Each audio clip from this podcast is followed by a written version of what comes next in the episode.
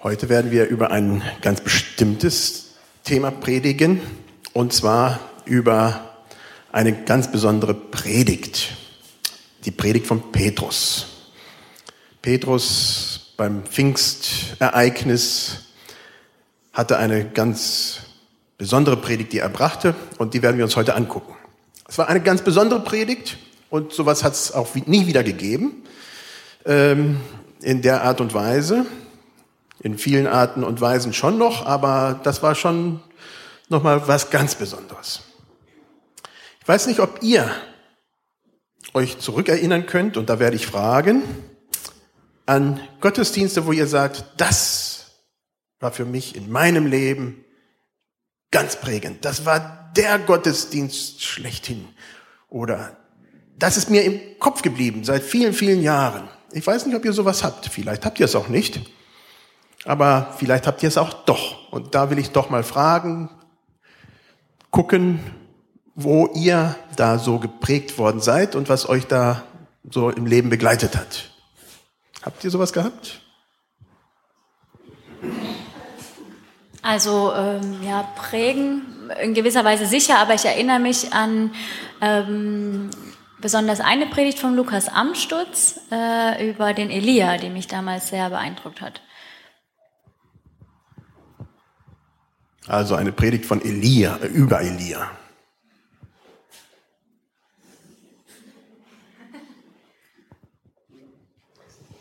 Also bei mir haben die Jugendgottesdienste in Zinsheim sehr geprägt, die monatlich stattgefunden haben früher oder auch jetzt noch stattfinden, aber da war ich oft. Und ich weiß, da war ein äh, Prediger, der hat ähm, uns einen riesen schweren Stein durch die Reihen gegeben, den man fast nicht weitergeben konnte, weil er so schwer war. Und äh, ich weiß noch so genau, wie er gesagt hat, und Gott hat die Macht, dass er auch sprechen kann. Also das ist noch vom Einzug nach Jerusalem in der Geschichte. Also genau weiß ich nicht, aber das war, ist mir immer noch hängen geblieben, dass, dass ich Gott immer unterschätze in seinem, seinem Wirken, in seiner Macht. Genau.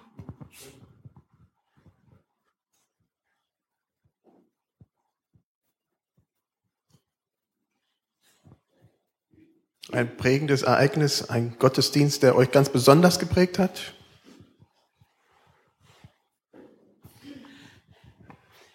Ich habe mein ein Wort, ich habe ein Wort zum Sonntag gehört und das hat mir so gut gefallen.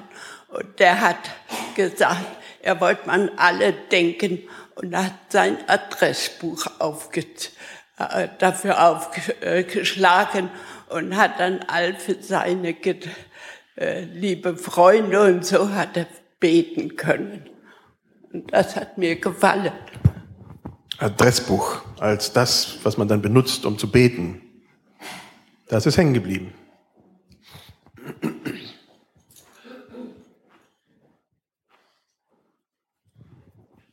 In der Losung heute hat mich etwas sehr betroffen, und zwar der Lehrtext.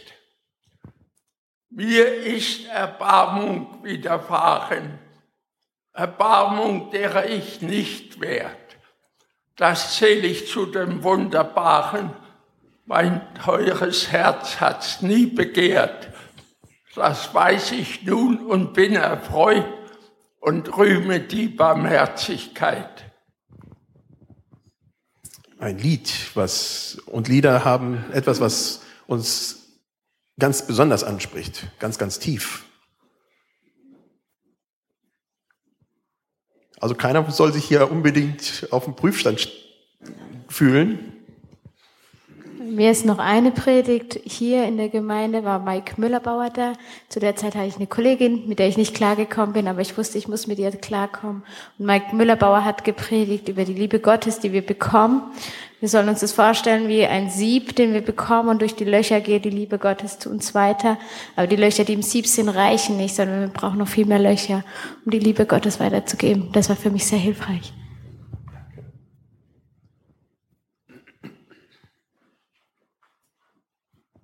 Ich bin als Kind ganz besonders gerne Ostern zur Kirche gegangen, weil da eines meiner Lieblingslieder gesungen wurde damals in der katholischen Kirche O Haupt voll Blut und Wunden. Und hier im mennonitischen Gesangbuch habe ich das Lied wiedergefunden, fängt mit einem anderen Text an, aber die gleiche Melodie. Mich hat eine Predigt äh, geprägt. Ähm, das war in der Baptistengemeinde in Frunze. Ich war dann ein junger Mann, war gerade zu der Zeit sehr distanziert. Ich ging dann so ein bisschen auf Drängen von der Familie dann in Gottesdienst. Und da war ein äh, Missionar aus Afrika. Das war ein Schwarzer und der hat gepredigt auf Englisch. Ich habe auf Englisch nicht viel verstanden, aber jedes dritte Wort war Jesus Christus. Und dieses Jesus Christus hat mich dann umgehauen. Ja, wo Gott dann spricht, ja, wo man merkt, okay, es sind nicht unbedingt die Worte, die dann so prägen, aber Gott hat zum Herzen gesprochen. Also,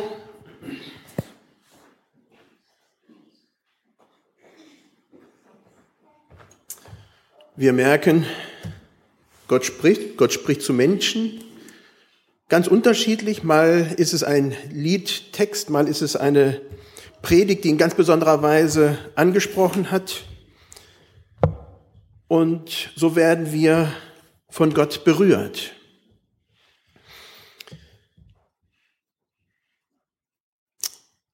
Damals, zur Zeit von Petrus, als er diese Predigt hielt, glaube ich, das hat alles umgeworfen, was wir uns vorstellen können. Also so kann ich es mir vorstellen. Es muss ein reiner Wahnsinn gewesen sein, von Anfang an bis zum Ende. Zum einen hörte jeder die Predigt in seiner eigenen Sprache. Das ist schon etwas. Also, ich weiß nicht, in welcher Sprache ich es hören würde. Das wäre schon mal interessant. Aber in seiner eigenen Muttersprache. Und da waren viele da. Das, das, das muss schon so ein Erlebnis gewesen sein, wie es eigentlich ja undenkbar ist.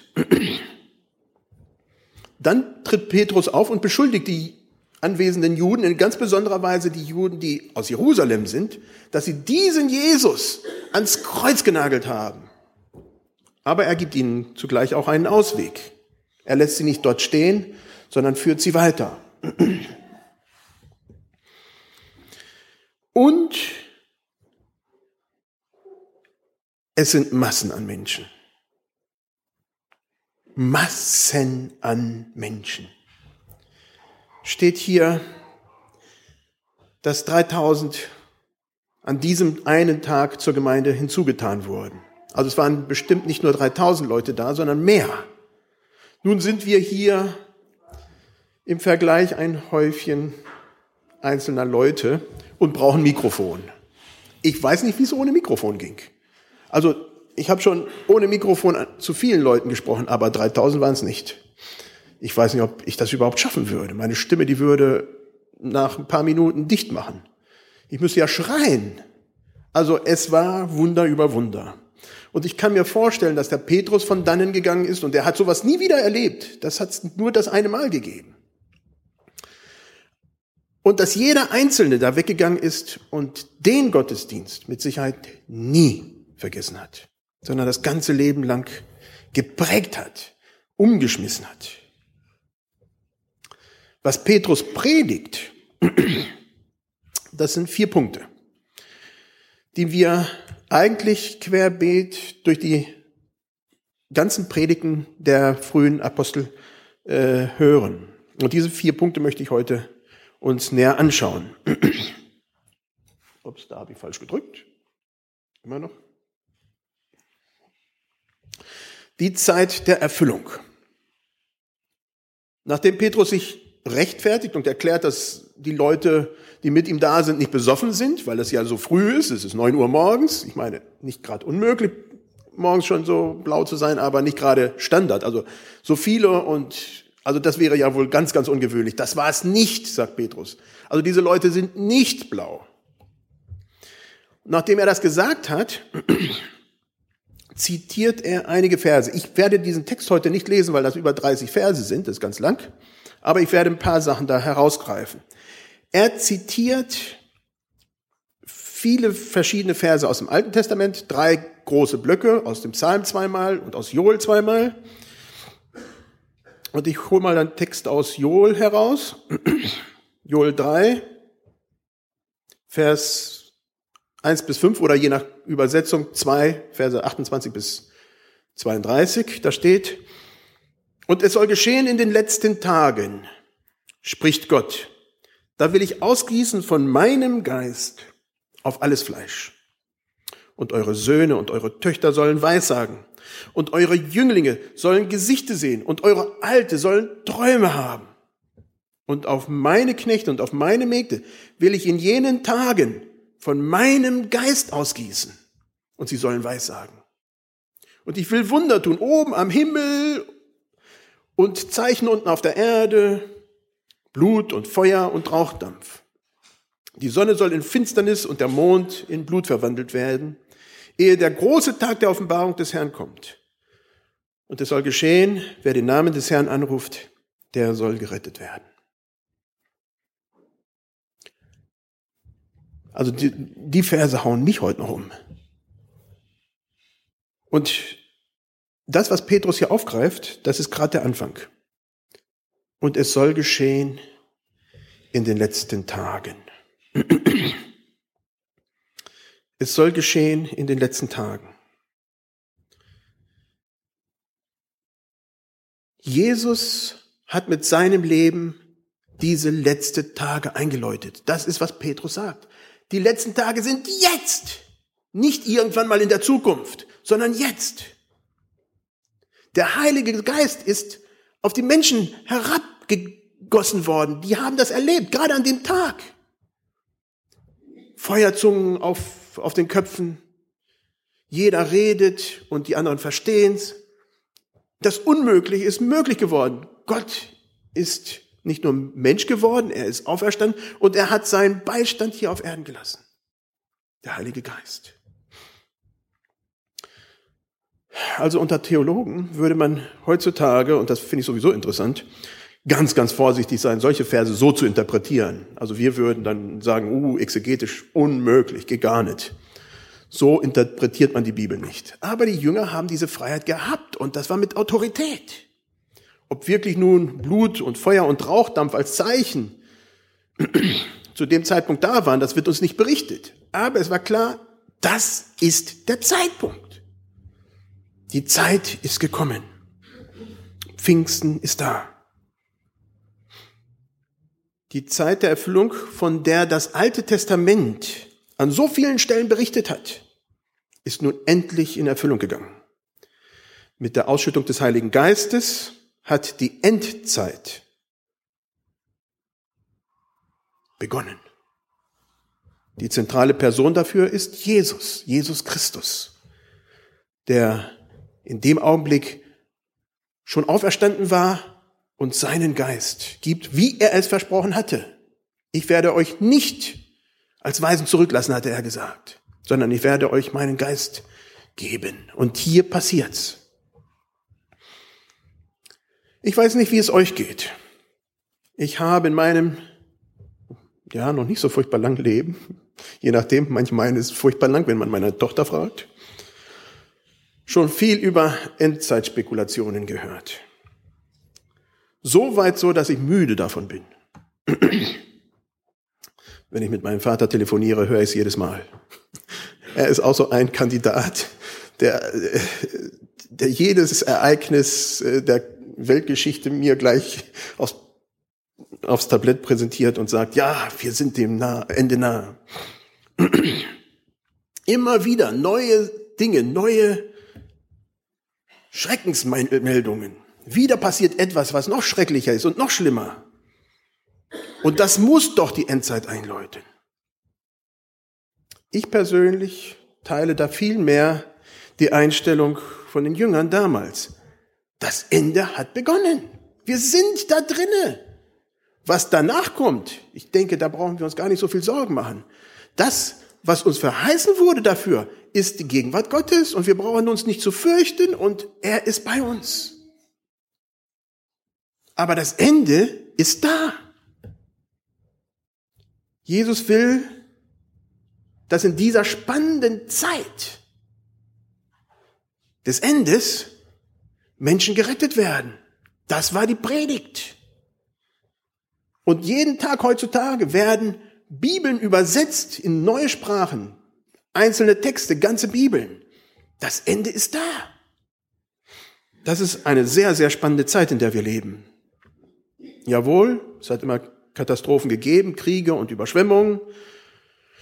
Und immer weckt das bei verschiedenen Leuten dann äh, dieses ganz Besondere, wo man sagt, ja, jetzt, jetzt, jetzt ist zu Ende. Aber die Zeit und die Stunde ist uns nicht gegeben zu wissen. Das hat Jesus gesagt. Und ich denke, wir dürfen einfach getrost sein, dass wir in diesem Ende leben und Jesus das dadurch eingeläutet hat, dass er seinen Geist uns gegeben hat. Das ist wunderbar. Die Zeit der Erfüllung. Das ist ein Hauptpunkt von der Predigt, die Petrus hier gibt. Dann kommt der zweite Punkt. Das ist die Geschichte Jesu. Das ist ganz wichtig und zentral bei den Predigten, die wir am Anfang bei, bei den äh, Jüngern haben und nicht nur damals, sondern heute auch. Jesus wurde geboren, das in sich war schon ein Wunder. Zum einen geboren ohne Mann, zum anderen äh, geboren in einer Situation, wo er hätte bald, recht bald umgebracht werden sollen. Also das war schon ein Wunder. Und dann sein Leben, sein Tod und seine Auferstehung. Unglaublich. Es steht seine Geburt, seine machtvollen Taten und Wunder, die er getan hat. Steht hier in diesem Text. Das wurde berichtet. Die Kreuzigung, die durch die Juden, da spricht Petrus ganz eindeutig in diesem Text an, und meint mit Sicherheit die Juden in Jerusalem. Die haben ihn umgebracht, sagt er. Ihr, er wird ganz deutlich, er sagt, ihr habt diesen Jesus ans Kreuz gebracht. Er bezieht sich dabei noch nicht mal auf Rom und Pilatus, sondern ihr Juden habt ihn umgebracht. Und er betont dabei, dass es Gottes Ratschluss war. Nicht einfach aus einer Laune der Menschen heraus, sondern es war die Vorhersehung, das ist das Wort, Ratschluss und Vorhersehung von Gott, dass es so kommen sollte. Und nicht alles nur Menschenwille, sein Leben, sein Tod, seine Auferstehung. Und dann zitiert er einen Text aus Psalm 16. Petrus zitiert da, denn du wirst mich nicht dem Tod überlassen und nicht zugeben, dass dein Heiliger die Verwehung sehe. Es ist ein Psalm Davids und jeder wusste, das ist nicht auf David gemünzt. Psalm, der David ist gestorben. Man konnte zu seinem Grab in Jerusalem gehen und gucken, ob er da ist. Jawohl, er war beerdigt worden. Also jeder wusste, dass er die Verwesung gesehen hatte. Auf wen ist dann dieses gemünzt, dieser Psalm 16, wenn es denn nicht auf David selber war? Denn du wirst nicht den Tod überlassen werden. Jesus ist von der Blutlinie Davids. Jesus ist vom Stamm Benjamin. Er wird diesen Platz nehmen. Sein Grab konnte sehr wohl auch besichtigt werden und es war keiner drin. Es war jeden möglich, dahin zu gehen.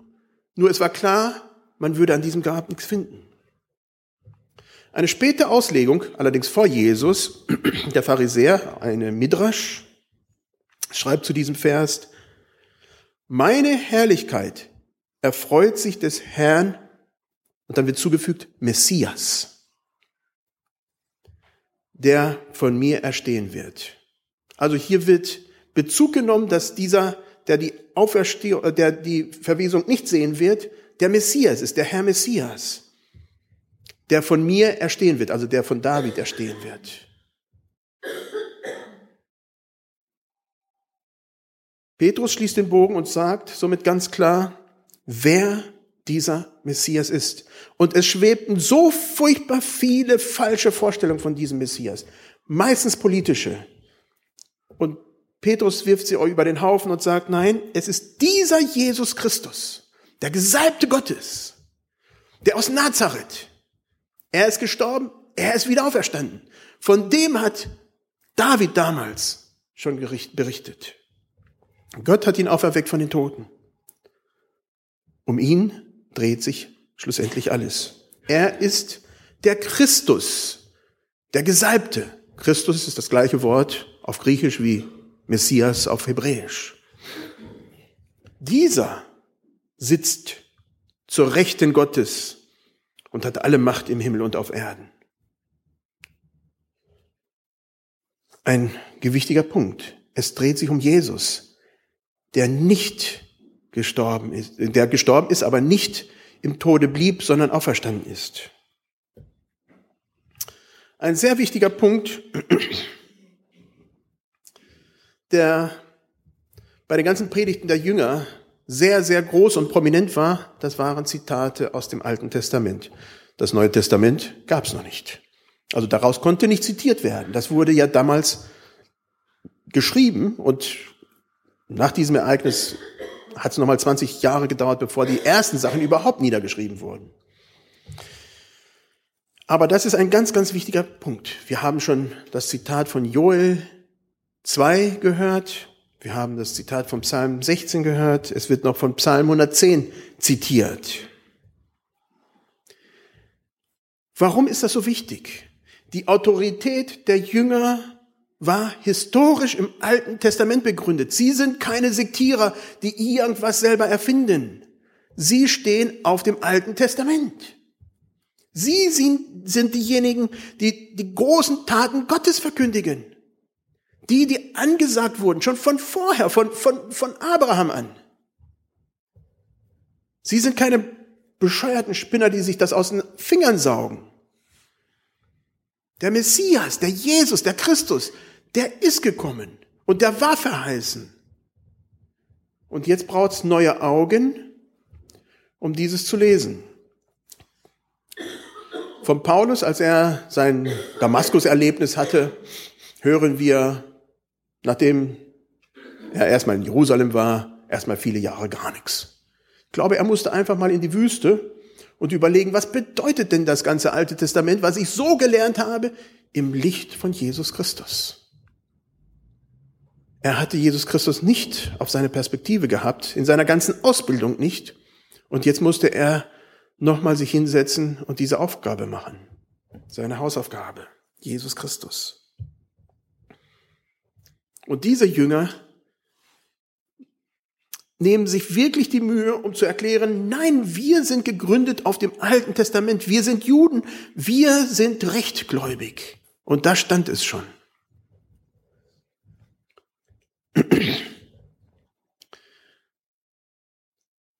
Interessant für mich ist, dass die Zitate vom Alten Testament hauptsächlich da benutzt werden, wo Juden angesprochen werden. Wo Paulus fast ausschließlich Nicht-Juden anspricht, dann vermeidet er es, Zitate zu benutzen, weil die sowieso damit nichts anfangen konnten. Die konnten mit dem Alten Testament nichts anfangen. Hätte er es zitiert, sie, es war für sie kein Bezugspunkt, es hätte ihnen gar nichts bedeutet. Es ist schon interessant. Es ist auch die Frage, wie wir mit Menschen umgehen. Wenn Paulus zum Areopag geht, dann sieht er da dieses, diesen einen Gott, äh, den sie da haben, für den unbekannten Gott und sagt, diesen. Er benutzt das, was die Leute haben. Und da nimmt er Bezug und sagt, diesen Gott, den will ich euch erklären, den ihr da anbetet, aber nicht kennt. Paulus benutzt sehr wohl an verschiedensten Stellen immer wieder das, was die Leute kennen. Und das Alte Testament war nicht ihr Bezugspunkt. Unsere Senioren, die wir hier haben, die können mit ihren Leuten sprechen und die kennen wohl wahrscheinlich in den meisten Fällen noch die Bibel, auch das Alte Testament. Aber wenn unsere junge Generation ihre Klassenkameraden anspricht, kennen die mit Sicherheit in den allermeisten Fällen die Bibel nicht und das Alte Testament schon gar nicht. Da müssen wir halt eben fragen und gucken, wie können wir diese Menschen, ja, auch bewusst machen, dass Jesus der Christus ist wenn ihnen dieser Bezugspunkt der Bibel fehlt und ihnen dann natürlich im zweiten und dritten Schritt, wenn die Menschen dann in diesen Weg gehen, dann wird die Bibel schon wichtig. Als letzter Punkt kommt der Ruf zur Umkehr. Das ist der wichtigste Punkt vielleicht. Der typisch für Paulus, für Petrus, für die ganzen frühen Leute war. Tut Buße und jeder von euch lasse sich taufen. Das ist, was Petrus hier gepredigt hatte. Das ist das, was wir von Johannes dem Täufer gehört haben. Das ist, was Jesus selber gesagt hat und was jetzt die Jünger aufgreifen. Tut Buße und jeder lasse sich taufen. Das ist der Anfangspunkt. Und an diesem Tag wurden 3000 hinzugefügt. Ich weiß nicht, ob die gleich alle ins Wasser gesprungen sind und wie das praktisch überhaupt äh, gewesen ist, aber ich weiß, dass, was, dass, dass, dass diese Taufe der Anfangspunkt war. Heutzutage haben wir es den Endpunkt gemacht und die Leute lassen sich taufen und nie wieder, ja, ich will nicht übertreiben, Entschuldigung. Aber ja, viele, die denken dann, dann, dann habe ich abgeschlossen, dann ist mein Christenleben auf einem bestimmten Level und dann ist gut. Das ist der Anfangspunkt. Dann fängt das Leben an. Dann gehen wir mit Jesus und werden seine Jünger und lernen von ihm. Umkehr bedeutet, dass ich meinen Blickwinkel wende. Wenn der vorher auf mich selber persönlich gerichtet war und nirgendwohin anders, sondern was will ich mit meinem Leben? Was ist mir wichtig? Was will ich erreichen? Auf einmal zu sagen, Jesus, was willst du? Was willst du mit meinem Leben? Was ist dir wichtig in meinem Leben? Auch die Umkehr von Schuld, wo Schuld war, die zur Bereinigung von unserer Beziehung zu Gott führt, aber auch zum Gegenüber, zum Nächsten. Umkehr. Der Geist Gottes versiegelt dann diesen Schritt und die Taufe als öffentliches Zeugnis, Zeichen dessen, dass man diesen Weg dann geht.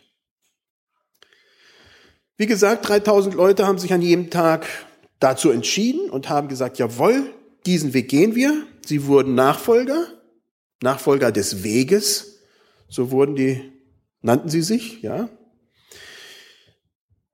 Ich weiß nicht, wie es euch geht. Ich wäre sehr, sehr gerne dabei gewesen.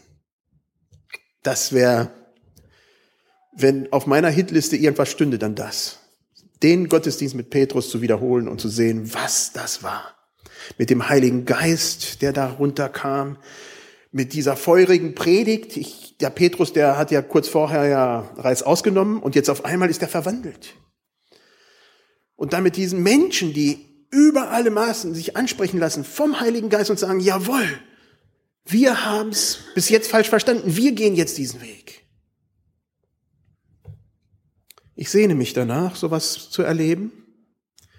Interessanterweise war es aber auch für den Jüngern das eine Mal, wo sie es erlebt haben. In der Art und Weise. Danach wird uns nie wieder von so einem äh, Hochgefühl berichtet. Es wird dann eher von Paulus erzählt, der in Athen ist und der schon wieder weggehen will, weil es ihm da gar nicht gefällt, weil da viel zu wenige Leute zum Glauben kommen und Jesus sagt, nein, in einem Traum, du bleibst. Das ist deine Aufgabe jetzt. Autsch. Das kennen wir. Aber ich denke, auch in unserem Leben gehören ab und zu, wie ich am Anfang gefragt habe, diese Höhepunkte dazu, dass wir was erlebt haben, dass wir sagen, ja, das hat mich in ganz besonderer Weise angesprochen. Da hat Gott zu mir geredet. Vielleicht nicht in so einem spektakulären Gottesdienst, aber immer, halt eben doch. Unser Leben braucht auch unser geistliches Leben Höhepunkte. Bist du mit Jesus auf dem Weg? Wenn nicht, ermutige ich dich, diesen Schritt zu wagen. Es lohnt sich. Wenn du bereits auf dem Wege bist, und ich denke, viele hier sind auf diesem Weg, dann ermutige ich trotzdem auch, diesen Schritt zum Zeugnis zu gehen. Das ist schwierig. Jemand anzusprechen und zu sagen, kehr um, Autsch. Das tut man doch heute nicht mehr. Tut man das nicht mehr?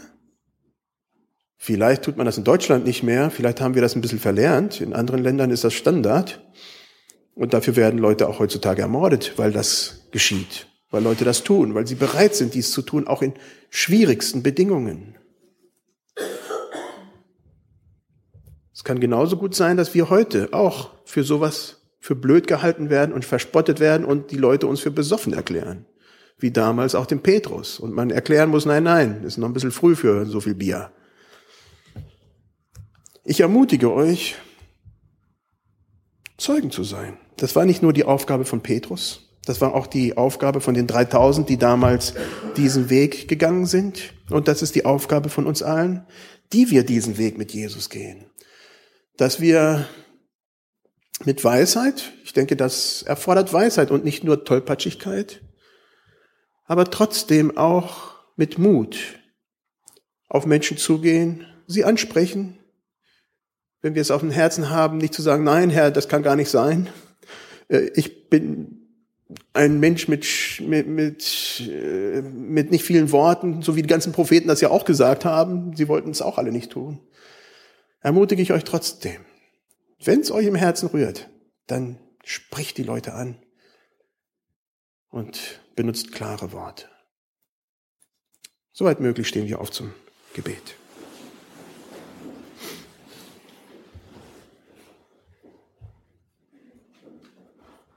Jesus Christus, ich danke dir dafür, dass wir diese Predigt von Petrus haben. Von diesem Menschen, der so, ja, immer wieder ins Fettnäpfchen trat und jetzt auf einmal mit dem Heiligen Geist erfüllt so was ganz anderes darstellt. Herr, ich danke dir, dass du uns diesen Heiligen Geist gegeben hast. Nicht nur dem Petrus damals, sondern uns auch. Und dass wir auch, erfüllt mit diesem deinen Geist, sehr wohl durch unser Leben gehen dürfen. Und auch gucken dürfen und überlegen dürfen und auf dich hören dürfen, was das für uns heute bedeutet. Und dann auch, auch auf andere zugehen können. Herr, gib uns Mut, gib uns Weisheit, gib uns einfach deinen Heiligen Geist immer wieder, jeden Tag neu, dass wir uns nach dir ausrichten. Amen.